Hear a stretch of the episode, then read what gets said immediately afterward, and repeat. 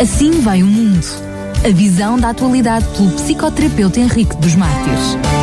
Estamos de volta para mais um Assim Vai o Mundo. Contamos com a colaboração, como é indispensável, do Dr. Henrique dos Mártires, que, mais uma vez, o cumprimento, Dr. Henrique dos Mártires, bem-vindo.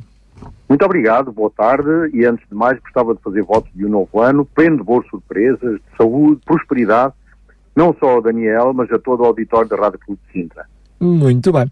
Feitas então uh, as introduções, eu gostaria de brincar consigo perguntando-lhe uh, por que uh, escolheu este título e, e, como é que se lembrou de tal coisa? Vida, deixa-me em paz. Exato. Ora bem, justamente como introdução deste tema, eu gostava de analisar dois conceitos primordiais no sentido de compreendermos as ordens e agitações que encontramos no mundo por um lado, o conceito de paz e, em segundo lugar, o conceito do sentido da vida. E é justamente por isso que eu falo vida, deixa-me em paz, ou seja, a vida que, no fundo, devia ser uma vida de paz, de felicidade, de bem-estar, e que acaba por ser eh, uma vida turbulenta, agitada e, e em. Uh, e é interessante e é curioso que no hebraico a palavra shalom identifica um estado interior de ausência total de perturbação. Idiomaticamente pode também traduzir paz, harmonia, integridade, prosperidade, bem-estar e tranquilidade. Também é usado como forma de, eh, de saudação e, neste caso, refere-se à paz entre dois indivíduos. Paradoxalmente, esta palavra é usada eh, em relação a um povo que nunca viveu uma verdadeira paz, desde a sua criação no tempo do patriarca Jacó, há quase dois mil anos antes de Cristo como se a paz fosse um fenómeno violentamente pacífico. Começa já com a vida de Jacó, que foi uma vida agitada, de fuga e de canseira. Mesmo para conseguir casar com a mulher que amava, uh, ele teve de trabalhar 14 anos para o seu tio Labão. Quando finalmente pensava que a sua vida ia ser uh, de uma velhice tranquila, chega-lhe uh, chega a, a notícia da morte de José esfacelado por um animal, seu filho, mais novo. Já tinha feito o luto da morte de José quando surgiu um período de fome em Israel e teve de enviar os seus filhos ao Egito para procurar mantimento, tendo ficado só com Benjamim, o mais novo nessa altura. Uma vida difícil, árdua, espinhosa e fatigante. A mesma vida difícil que tiveram os seus descendentes, o povo escolhido, o povo de Israel. Foi de Jacó que surgiu a nação de Israel. Diz em Gênesis 35, 9 a 12 o seguinte: E apareceu Deus outra vez a Jacó vindo de Padã Arã e o abençoou. E disse-lhe: O teu nome é Jacó. Não te chamarás mais Jacó, mas Israel será o teu nome. E chamou-lhe Israel. Disse-lhe mais Deus: Eu sou o Deus Todo-Poderoso, frutifica e multiplica-te. Uma nação, sim, uma nação, de nações sairá de ti, e reis procederão do teu, dos teus lombos. E te darei a ti a terra que tenho dado a Abraão e a Isaac e à tua descendência depois de ti darei essa terra. O Estado de Israel, na terra de Israel, começa com as conquistas de Josué, cerca de 1250 anos antes de Cristo. O período de 1587 a.C. é conhecido, aliás, como o período dos reis. Os reis mais notáveis foram o rei Davi, que fez Jerusalém a capital de Israel, e o seu filho Salomão, 970 a 931 a.C., que construiu o primeiro templo de Jerusalém, como prescrito no Tanakh, Antigo Testamento. Em 587 a.C., o exército de Nabucodonosor capturou Jerusalém, destruiu o templo e exilou os judeus para a Babilónia, atual Iraque. Por muito tempo, o povo judeu sofreu rejeição, foi perseguido e até expulso dos territórios por terem deixado a idolatria e o paganismo penetrarem nas suas fileiras. Deus fez um acordo com Abraão, tornando Israel o povo escolhido com a promessa de uma terra onde manava leite e mel, uma terra só deles, e que eles tinham de conquistar com a ajuda de Deus e habitar nela. Este propósito de Deus visava usar Israel como meio de divulgar o verdadeiro Deus. Ao se deixarem influenciar, no entanto, pelo paganismo e assim se afastarem de Deus e do seu plano missionário, foram expulsos várias vezes do território conquistado aos povos que habitavam aquela região.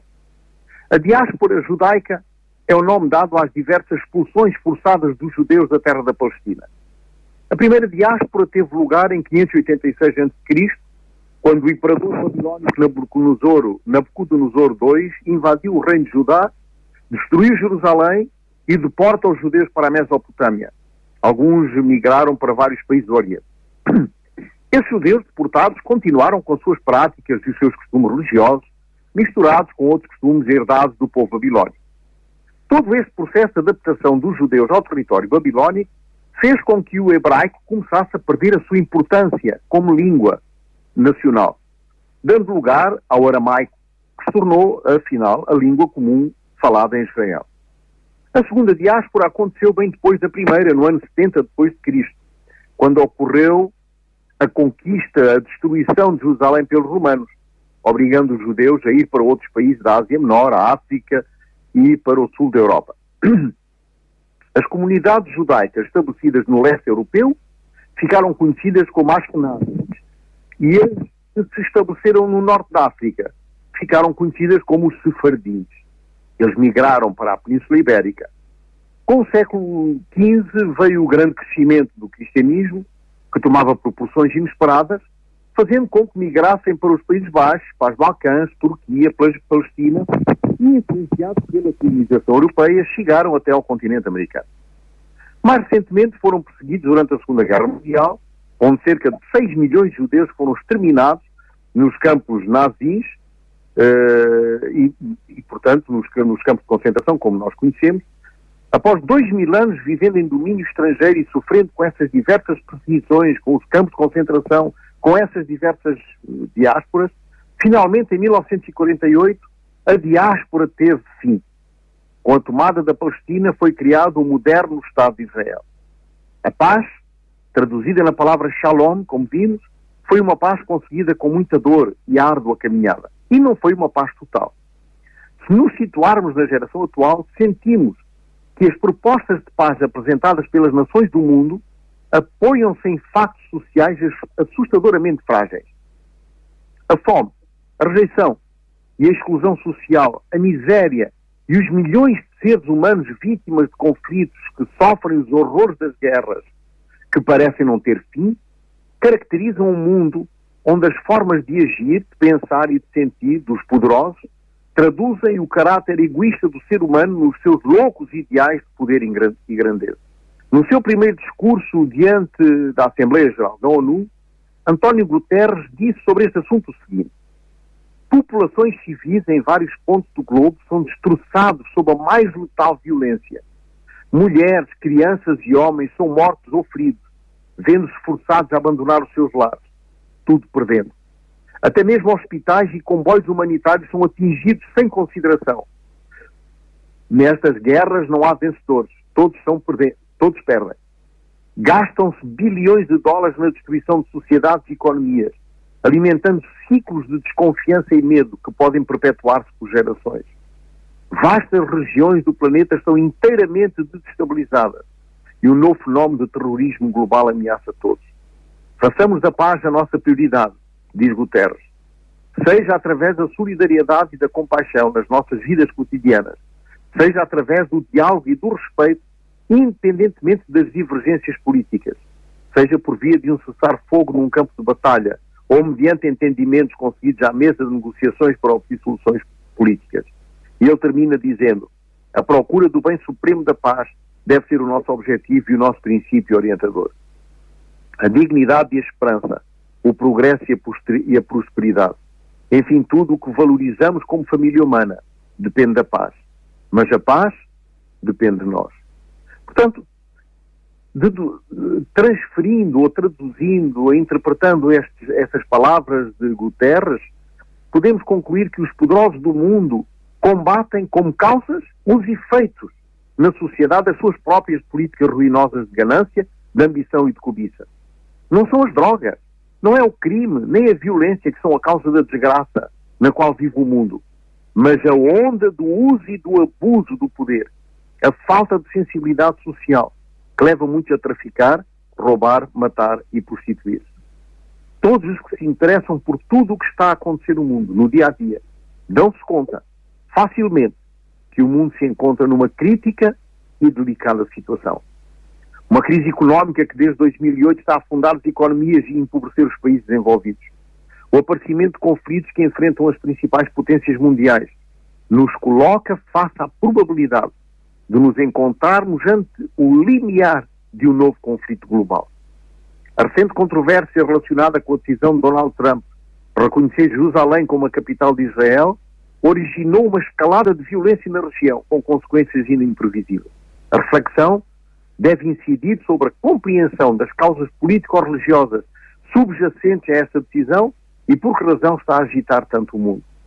Em primeiro lugar, devemos pensar em Jerusalém como sendo a capital das principais religiões monoteístas do mundo. A religião cristã, a religião muçulmana e a religião judaica. Isto vincula-se fundamentalmente ao facto de que a cidade de Jerusalém ter um caráter sagrado para estas três grandes religiões do mundo e ser alvo do desejo do domínio por parte dela. Mas, uh, Dr. Henrique dos Martins, qual é então a intenção de Donald Trump ao tomar esta decisão? O que é que ele tem em mente? Exatamente. Ora, a lógica por trás desta decisão de Donald Trump poderia formular-se nestes termos. No ano 1995, o Congresso, o Congresso dos Estados Unidos, pelos votos dos dois principais partidos, o republicano e o democrático, sancionou, sancionou a lei que reconhece Jerusalém como a capital do Estado de Israel. No verão de 2017, o Senado norte-americano, através dos votos unânimes de todos os seus membros, ratificou a vigência desta lei de 95 e reclamou que Jerusalém fosse declarada capital do Estado de Israel. O que Donald Trump fez foi executar esta decisão do Congresso e do Senado, que os presidentes anteriores foram postergando. Ora, Donald Trump simplesmente decidiu não postergar por mais tempo essa decisão e transferir a embaixada que se encontrava em Tel Aviv para Jerusalém considerando esta cidade a verdadeira capital política e histórica do país e por ter sido reconhecido oficialmente pelo Senado americano como a verdadeira capital de Israel desde 1995. Isto é parte, aliás, de uma estratégia elaborada numa recente reunião em Riad, capital da Arábia Saudita, entre Donald Trump e 52 países islâmicos do mundo, na qual ficou resolvido um novo projeto de paz entre palestinianos e israelitas. As duas figuras fundamentais do mundo árabe por detrás desta iniciativa são, em primeiro lugar, o príncipe herdeiro da Arábia Saudita, Mohammed bin Salman, e em segundo lugar, com igual relevância, o presidente do Egito, o general Abdul Fattah Ali al-Sisi. Estes são os protagonistas de uma nova iniciativa em termos de paz nas relações entre israelitas e palestinianos. Por mais de 40 anos, desde a Guerra dos Seis Dias em 1967, Houve diversos planos e negociações de paz no Oriente Médio, mas sem resultados palpáveis. Após o fracasso dos diálogos bilaterais e de volta dos conflitos, o plano saudita retomou uma abordagem multilateral e sinalizou o interesse árabe em pôr fim às disputas entre israelitas e palestinianos. Segundo este plano, as fronteiras voltariam à configuração de 1967. Um Estado palestino seria estabelecido em Gaza e na Cisjordânia e haveria uma solução justa ao problema dos refugiados. Em troca, os países árabes reconheceriam o Estado de Israel. Sua força, ou seja, a força desta decisão, é o apoio árabe à solução dos dois Estados. Mas a sua fraqueza é que instou as partes a negociar os mesmos temas em que elas haviam falhado até então. Donald Trump simplesmente restabeleceu em plenitude o reconhecimento da soberania do Estado de Israel na região tendo em conta não somente a lei do Congresso 95, como já vimos, mas também a iniciativa árabe de 2002. O que é importante então salientar é que não se trata de uma iniciativa pessoal de caráter inconstante Donald Trump, mas faz parte de uma iniciativa de paz onde os protagonistas não são somente os Estados Unidos, senão também os principais países árabes. Donald Trump é uma figura de tal modo disruptiva que consegue quebrar todos os elementos do status quo internacional, um dos quais é a atual situação entre israelitas e palestinianos. Mas o que esta iniciativa de paz está a gerar é precisamente o contrário da sua intenção, não é? Com ameaças do, com, uma, com ameaças do Hamas, que até agora até tem estado tranquilo e sossegadinho, mas pelo contrário agora já uh, com uh, uh, gerador de grande violência contra esta iniciativa. Como é que se explica esta aparente contradição? O Médio Oriente é seguramente a região atual onde existem mais conflitos no mundo. Isso por causa das relações tensas entre Israel e a Palestina, justamente. Tudo começa quando, em 1950, Israel designa Jerusalém como capital do Estado de Israel, imediatamente depois de terminada a Guerra da Independência. O que está em jogo aqui são duas coisas distintas. Por um lado, o caráter soberano do Estado de Israel na sua capital nacional, designada em 50, como vimos, e que foi reconhecido agora por Donald Trump. Por outro lado, o caráter único que tem a cidade de Jerusalém como berço das principais religiões monoteístas do mundo, como também já vi. A razão principal deste pleito, do pleito que existe atualmente entre árabes, israelitas e palestinianos, fundamenta-se num texto bíblico que se encontra em Gênesis 12, 7, e diz assim, E apareceu o Senhor a Abraão e disse, A tua descendência darei esta terra. E edificou ali um altar ao Senhor que lhe aparecera. Como vemos, esta questão é milenar e baseia-se em pressupostos errados, porque esta promessa de Deus a Abraão era condicional. Ela só seria válida se Israel fosse fiel a Deus, o que não aconteceu, porque muitas vezes escolheram a idolatria e se desviaram da sua aliança com Deus. Na sua história, Israel sempre se desviou do propósito, do propósito que Deus tinha para ele, que era, por um lado, ser uma luz para o mundo, e por outro lado, ser o berço de onde surgiria o Messias libertador do pecado. Mas no mundo existem muitos outros focos de conflitos políticos, étnicos e religiosos, tanto na Europa quanto na Ásia e em África. É necessário ter um panorama da realidade que vive a população a nível mundial, onde o número de migrantes tem aumentado de uma forma alarmante, fugidos das zonas de conflito no mundo. Contam-se mais de 30 zonas de conflitos graves em todo o mundo tanto na Europa como na Ásia, na África e na América do Sul. As populações que fogem dessas zonas tentam encontrar um novo sentido para as suas vidas. Ora, nós só encontramos sentido na vida quando analisamos a tese que tenta, que tenta responder à razão da nossa existência. Ou seja, por que estamos aqui? E, sobretudo, para que estamos aqui? Qual é a nossa missão? Qual o propósito da vida neste mundo em turbulência permanente? Quando existe um propósito na vida, um para quê. Quando este propósito tem como finalidade estar disponível para ajudar o próximo, então a vida passa a ter sentido. A vida só tem valor quando eu me disponho a estar ao serviço do outro. Se não formos capazes de exprimir com paixão o nosso para quê, podem passar-se duas coisas. Ou não é o meu para quê, portanto não o reconheço como a minha missão, ou que o meu para quê não está claro na minha vida ou seja, a minha missão. Quando descobrimos o propósito da nossa vida e somos fiéis à missão que nos está confiada, a vida passa a ter sentido. O sentido da vida não pode estar dissociado da relação com Deus. Este encontro com o Criador soberano, sublime e sagrado nos torna submissos à sua graça, única vereda para uma vida plena e transbordante de paz e solicitude para com os outros. Na graça de Deus cabe toda a desordem humana, todo o tipo de sofrimento e insegurança que não esteja identificada com a hipocrisia, com a maldade, com a perversão ou a malícia. O verdadeiro sentido da vida está no facto de Cristo Jesus ter dado a sua vida, sendo nós ainda pecadores, adversários, alienados e rebeldes. Mesmo muito antes de termos consciência disso, Ele morreu pelo mundo e não exige nenhum tipo de contribuição, nem emocional, nem afetiva, nem física. Se não tivermos esta certeza, morremos sem ter crescido. Andar pela graça é equacionar a vida numa relação de dependência constante com a fonte da vida. Graça e fé não podem estar separadas. A fé tem que ter como substrato a certeza da salvação, pela graça e não pelos méritos de alguém. A verdadeira fé não é que se garante. O homem de fé não crê na sua fé, crê na graça. A verdadeira fé começa quando termina a razão. Andar pela fé é atravessar os pesadelos e não depender de emoções na equação da vida. Quando se fala de fé, não se trata de ter fé na fé, não se trata de ser otimista ou ter um bom ânimo, nem alguém que enlouqueceu de tanto positivismo. Isso é fuga, evasão. A verdadeira fé é a fé enunciada nos Evangelhos, é a fé de Jesus, a fé que transforma a vingança em perdão, a raiva em domínio próprio, o ódio em amor, o ressentimento em reconciliação. Fé é tudo aquilo que se transforma na substância do meu querer.